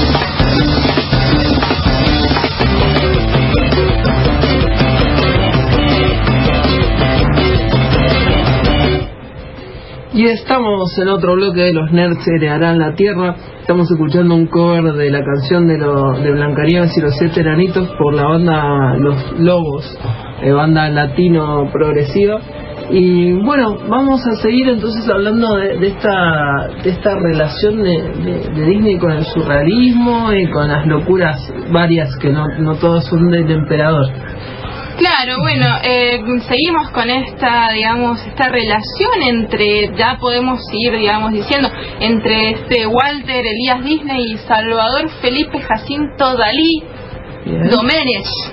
bien, bien. bien. Bueno, eh, em, ya en, mil- en 1936 Dalí, digamos que van a ser sus primeros como encuentros cercanos con Estados Unidos, va a exponer en Nueva York su, digamos, su obra en el Museo de Arte Moderno y digamos que se va a sorprender llegando a este, este país, digamos, em, sobre la gran influencia que había en el, de el surrealismo en un montón de, digamos, del arte en general, pero sobre todo de la animación.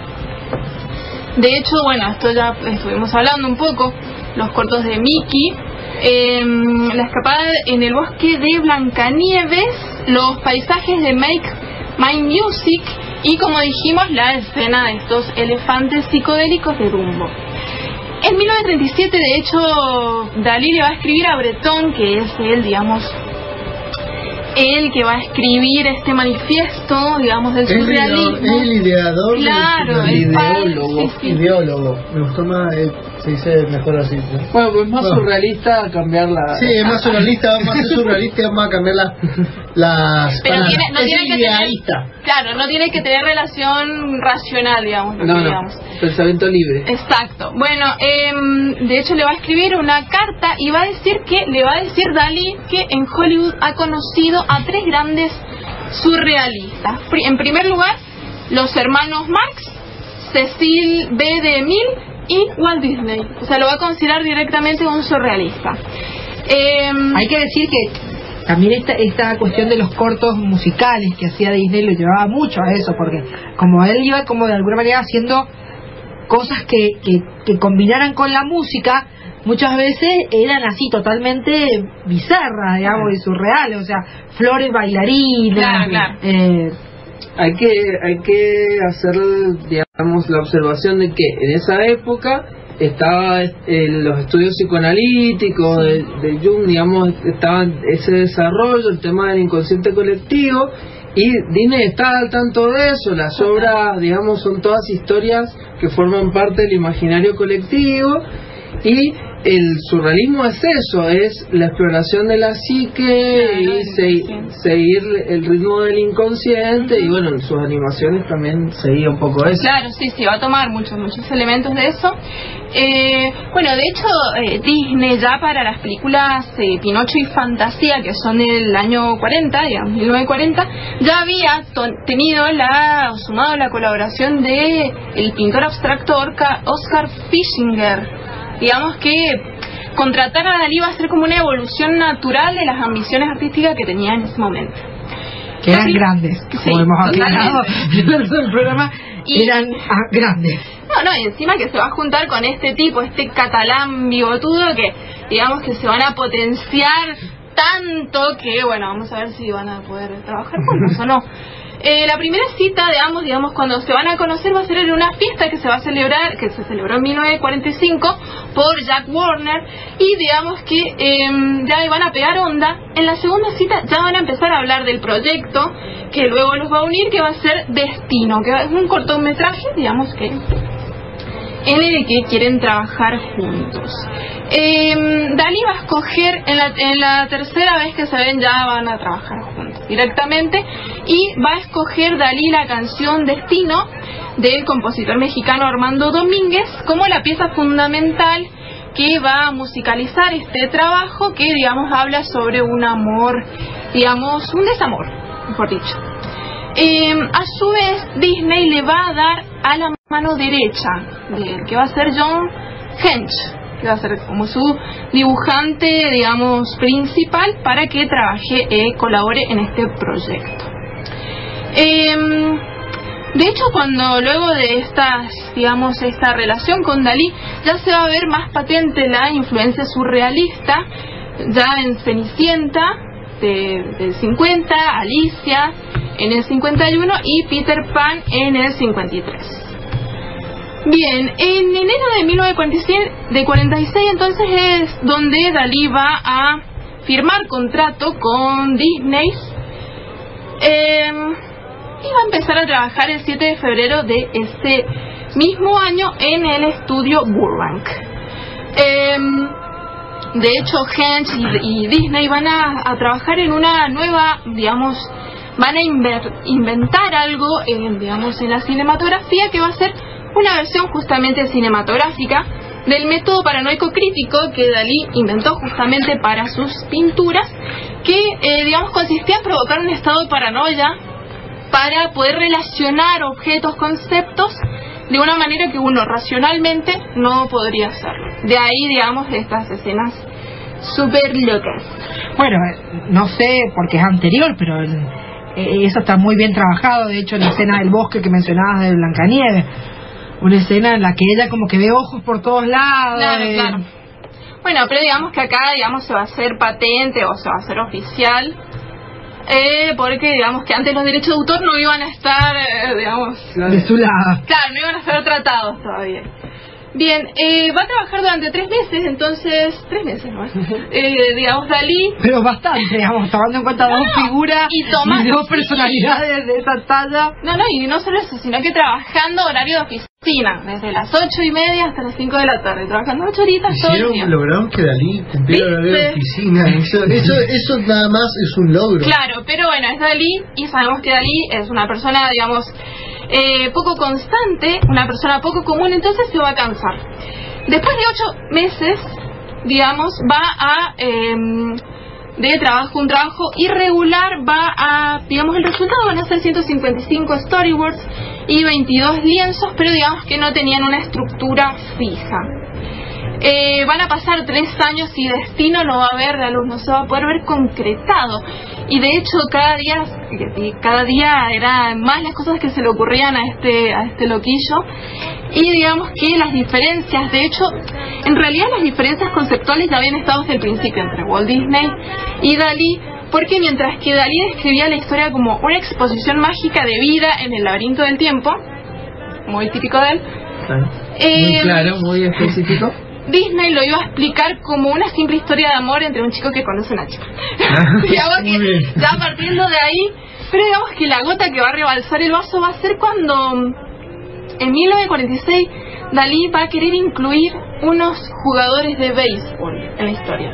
¿Por qué? Porque Dalí, digamos, tenía una obsesión con este deporte. De todas Digamos, maneras, tengo que aclarar que todo lo que se le podría haber ocurrido agregar a Dalí es una de las cosas más normales, ¿no? Claro. Y depende qué hacía. Pero pará, porque ¿de qué se trataba este corto? Es la historia de Cronos. Bueno, ahí de- Ya empezamos raro, bien. La historia de Cronos, digamos, esta deidad que representa el tiempo, entre otras cosas, em, que se enamora de una mortal. Entonces, este amor, eh, digamos que no es, digamos, no es posible, y bueno, eso se va a tratar. O sea, ustedes piensen, ahí... Pero ¿a dónde entran los jugadores de béisbol? Exacto. Sí, o sea, ¿dónde Claro, entran? ¿dónde meten los jugadores de fútbol, de béisbol? De todas Claro. maneras, también es interesante porque al final las dos versiones de la historia tiene sentido que sean la misma historia, o sea, tanto lo que sea Dalí como lo que sea Disney. Claro, sí, sí, no, que bueno, finalmente había algo ahí, pero eh, digamos de que después de tantas vueltas y después de 70 mil dólares gastados, ¿qué va a pasar? Naturalmente se va a cancelar este proyecto. Claro, la misma fuerza de dos personalidades Muy- sí, sí. tan eh, como Con egos tan altos. exactamente. Y muy ambicioso, además. Totalmente, y tan, porque en realidad eran amigos, pero eran la, el día y la noche en realidad. Claro, porque Dalí, tengo entendido que era como muy histriónico también, creo que tiene que ver con el surrealismo, ¿no? Como, ahora vamos a agregar... Sino que no no hay nadie que se le parezca, digamos, o sea, creo que era más surrealista que todos los surrealistas, o sea, como una O- o por eso al se mismo- peleó con todos. O al mismo tiempo menos, o sea, el- el- los mismos surrealistas lo expulsaron. Exacto, por eso era tan que... Sí, o sea, en realidad era... Era una personalidad difícil, digamos. y- Bueno. Y, Disney. Queda propuesto Claro. el programa de Dalí para el futuro, Sí. pero continuemos. Bueno, eh, digamos, pero sin embargo la amistad de ambos va a continuar. De hecho, unos, un tiempo después, Disney le va a escribir a Dalí pidiéndole un autógrafo en un Macbeth ilustrado por él mismo, digamos, y este le va a responder no solo con el autógrafo, sino con una pluma, una lapicera, digamos, elegante, con un Quijote ilustrado. Entonces ahí, digamos, que se les va a prender la lamparita de nuevo a los dos, o no contentos ya con un proyecto no terminado, sino que van a meterse en otro proyecto que va a ser el Quijote, que digamos nunca es así que Por nunca Dios, va a ver la el. Quijote hecho por Dalí Walt Disney. ¿Qué más podría haber pedido en mi bueno, vida? Bueno, pero Marian No ya no ocurrió. No ocurrió. Voy a viajar al universo en el que eso se concretó Ay, de sí, alguna por forma. favor, y contanos qué Y que me pasa. firmó un dólar. Ah. No, y el Cid Campeador también habían pensado. El Cid Campeador está bueno, pero el Quijote se Ah, presta sí. mucho más para el surrealismo de Dalí. Acá nos dicen en el grupo de, lo- de, de los nerds. Infinity War is the biggest crossover in, hi- in history. Yo, Disney y Dalí. Totalmente. totalmente, totalmente. Eh, y bueno, estamos ahí a punto de comernos el himno, pero Pupi, tiranos ahí algunos juegos. Si vos dijeras, yo quiero, yo por ejemplo, no soy una persona que juega muchos juegos, pero por Lo ejemplo mejor me lo jugué, mejor- lo me mejor jugué de lo todo mejor. el Mickey Manía. Bien, lo mejor de lo mejor es que busquen en Evox el programa de la animación de los 90 donde hablé de, la- de los videojuegos de los 90 que son lo mejor la mejor época de Disney. O sea, básicamente los mejores juegos de animación de los 90 son los juegos de Disney. Es la época que no lo pudimos mencionar por falta de tiempo, pero lo aclaro rápidamente, es conocida como el renacimiento de Disney. Claro. Disney tiene una edad dorada eh, que surge con Blancanieves, Pinocho, y que eh, después va a caer en una etapa... Hay muchas Oscura etapas. videojuegos. De Disney, que es una mezcla entre Need for Speed y, mm, y Tony Hawk, pero con cuatriciclos. ¿Quién es Tony Hawk? ¿Trabajó Dalí? No. Eh, Disney hizo este juego que no es de ninguna de ninguna de sus propiedades intelectuales que se llama Pure o Pure, lo buscan así, Pure Disney. es un juego de cuatriciclos, no te da muchas libertades y todas esas cosas, pero es divertido jugarlo, es más para un público específico que lo jueguen. ¿Qué público? usted lo- A los que les guste juegos de deportes y de... Ah. es como un... O sea, si soy fan de juegos de triciclo, de cuatriciclos y de Disney, ese es mi juego. Yo lo probé en un ciber y me encantó. Es un Así. dicho pequeño, pero existe. Lo probé en un ciber, me encantó el juego y me sorprendió cuando vi el logo de Disney abajo y fue como esta, esta cosa la está haciendo Disney, hay más sangre acá que en todo el Rey León. No te da muchas libertades, pero bueno, es divertido jugarlo. Pero vamos a pasar a algo más actual, por ejemplo, tenemos Epic Mickey de la Wii, el primer Epic Mickey es un título que contentó a una parte del público y a otra no, pero bueno, cuenta una, una historia interesante que se aleja de los mundos estos que siempre nos acostumbra a Disney muy alegres, donde daña a Mickey, daña un mundo que se llama Gen Z, que es Disney al revés, y tenés que arreglar todos los problemas que traes de acá. ¿Te parece esa cuestión de- que aparecía en las primeras películas de Disney del dibujante contra su Sí. creación? Bueno, acá tenemos hacemos uso del pincel mágico, que es para sortear varios cosas. Y la primera aparición de Oswald, eh, como celebrando que ha vuelto de las manos a las manos de Disney. Y es un juego que no tiene muy buen diseño de niveles, unas buenas mecánicas del juego, pero dentro de todo es muy divertido para que sea lo último de Disney, a comparación de los 90, que bueno, eso no tiene igual. Y después pasamos a Disney Infinity, el 3. Porque el 2, el, el 1 fue horrible, el 2 mejoró un poquito, pero bueno, el 3 ya... ¿De qué trata? Son, es que es difícil de explicar porque tenés que comprar los packs de juguetes, es lo- son los amigos de Disney. Eh, si querés la aventura de Star Wars, tenés que comprar el muñequito de Star Wars, cargarlo en la máquina y jugás eso. Claro, mientras más, Más- eh, juguetes... No se puede truchar, digamos. No se, eh, se puede truchar porque son tarjetas de NFC, te las compras por dos pesos, las cargas con el cualquier teléfono de ahora. Eh, ¿Cómo crear amigos gratis? Cosas que no deben hacer porque son ilegales. Bien. Eh, después eh, tenemos, bueno, obviamente Kingdom Hearts. Quería meterme más en detalle en esto, pero nos estamos quedando sin tiempo. Pero quería mencionar un poco los juegos malos también que ha sacado últimamente Disney, por ejemplo Big Mickey 2, que depende de dónde lo juegues, como te estaba comentando más temprano Mariano, jugarlo en 3DS o en Wii es divertido por las mecánicas que tiene, pero jugarlo fuera de ahí se complica porque este juego eh, no arregla los problemas del anterior y los problemas que tenía el anterior acá se agravan un montón. Entonces el juego hace que sea aburrido, eh, repetitivo a montones. Después otra cosa que, que, bueno, acá tengo uno específico, pero todos los juegos que hayan sacado en base a, a las series live action como Cory en la Casa Blanca y todas esas cosas, no os los pueden. No sé por qué no me sorprende nada. Nunca me llamaron la atención, digamos. Bien, ¿y qué pasa si te pongo un juego acción plataformas con la Cenicienta? No, no me digas. Sí, salió para Game Boy Advance en el 2005 y es horrible. Mm, Eh, Tampoco me sorprende mucho. Tengo que admitirlo. ¿Querés que te sorprenda algo? Por favor. El estudio que lo desarrolla fue de DC Studios. Bien, eso sí me sorprendió, lo lograste, Pupi. Bueno, entre los malos también tenemos el- los Disney Infinity, eh, excepto el 3. Eh, un juego de GameCube que es Disney Hide and Seek, un juego de GameCube que tenía potencia gráfica, pero el juego era totalmente aburridísimo, tenías que esconderte. Esa era la trama principal del o sea, juego. Hide and Seek es jugar a la escondida, Sí. básicamente. La escondida para GameCube. Era un puzzle que no tenía nada de puzzle porque... Definitivamente no puedo encontrar ahí. Miren que yo banco Disney, chicos, pero casi en cualquier cosa. Hoy estaba leyendo sobre el momento en el que Disney se negaba a dejar que sus empleados hicieran huelga y le juro que yo en mi interior quería justificarlo de alguna manera y decir, no, Walt, no me hagas esto Igual, si de hecho había una justificación que era que ganaba más que ganaban más que todos los otros Sigamos empleados. escuchando de los videojuegos. Bien, eh, ya me estoy comiendo el himno, pero ese es mi poder, gracias tímido Sat.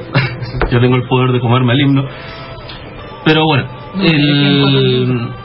Sí, no, nos vamos a despedir o, o a hacer cosas así.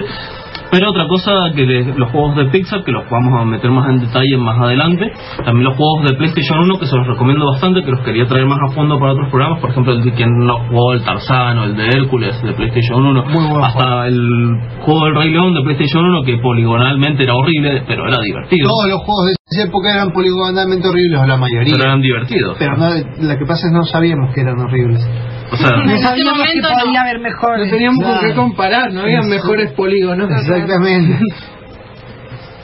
Y bueno, en los que les recomiendo profundamente es que agarren la época del Sega y la Super NES y destrocen a todos los juegos. O sea, todos los juegos de Disney de esa época Eh, todo juego que haya hecho Virgin o Capcom en esa época, Virgin Studios, es lo, lo- la crema de la crema en la época de Disney. También en los no recomendados les traigo el Cory en la Casa Blanca, que era el principal ejemplo de estos de... es un juego de Game Boy Advance que trata de ser una mezcla de Sims con una aventura gráfica que no lleva a ningún lado. ¿De Son, qué se trataba el juego? eh, de la serie de Cory en la Casa Blanca. ¿recordás Ah, al el hermano. Es que de por sí la serie era un spin-off de eh, Stan Raven, eh, porque él era el hermano de Raven, la chica que, viraba el- que veía el futuro, que por alguna razón con su padre, que era chef, se iban a vivir en la Casa Blanca. La razón era que el padre se convertía en chef de la Casa Blanca, pero el resto de la familia desaparecía. Claro, es como hacer la- la- el juego de la serie de Joey. no, no va a salir bien. No era mala la serie, claro. Bueno, eh, nos estamos quedando sin tiempo, nos estamos comiendo el himno. eh, así que bueno, vamos a despedirnos. No sé, ¿quieren largar su película de Disney favorita? Yo me, despido yo primero. Yo soy Minero Macanji. Yo fui, soy y seré. No, ese es mi a robar. Ay, bien, bien. ¿Sabes qué? Renuncio. Este, no, yo soy Minerva Macanji, eh, le mando un saludo grande a Mandy, que hoy se incorporó al, al Consejo NER, y voy a decir que mi película Disney favorita, a pesar de que, bueno, todos saben de mi afición a las películas de princesa, mi verdadera película Disney favorita es Hércules. Ah. Bien, yo renuncié, renuncio y renunciaré a este programa porque fui, eh, fui soy seré Manuel Pupi Catania, su viajero del tiempo favorito, como todos los lunes acá Comiendo el himno. comiéndome el himno, acompañado de todos ustedes. Esto es lo que hace especial los lunes. ¿eh? No me quiero poner más emotivo, así que mi película favorita del Rey León Y es que se bastante y será. El Rey León siempre Me están a full. dejando sin película. Mi segunda opción. Se puede repetir, pero bueno. Bueno, eh, bueno, yo me despido entonces con mi película favorita que es, eh, va a quedar re, re no, pero es fantasía. Eh, Vos te das